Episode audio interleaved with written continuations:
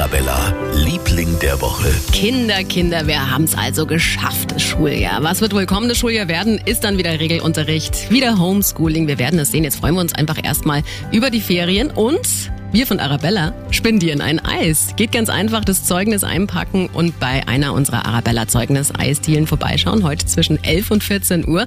Ja, da kann sich jeder Schüler mit seinem Zeugnis eben eine Gratiskugel abholen. Zum Beispiel in der Eisdiele Il Gelato Italiano Monaco in Sollen.